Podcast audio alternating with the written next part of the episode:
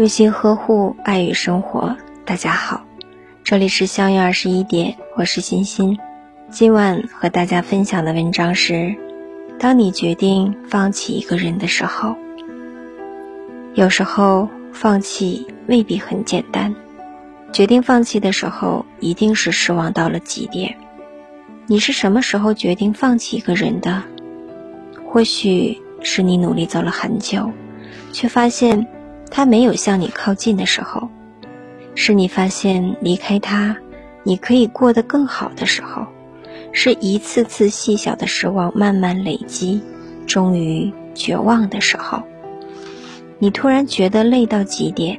再也没有力气去牵他的手，再也不想回头。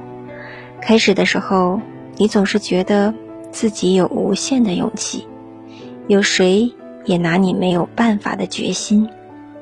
你觉得总有一天他会被你感动，总有一天他会明白，你才是这世上最好的那一个。可是，再热烈的爱也会被失望磨空。所有的付出，不过只能换来一句“我不懂”。他不懂你为什么哭泣，不懂你为什么愤怒，不懂你为什么总是皱着眉头。他总以为他做的已经足够，总以为是你要的太多，总以为你是在责怪他的无动于衷。曾经以为放弃很难，哪怕再痛也没办法放手。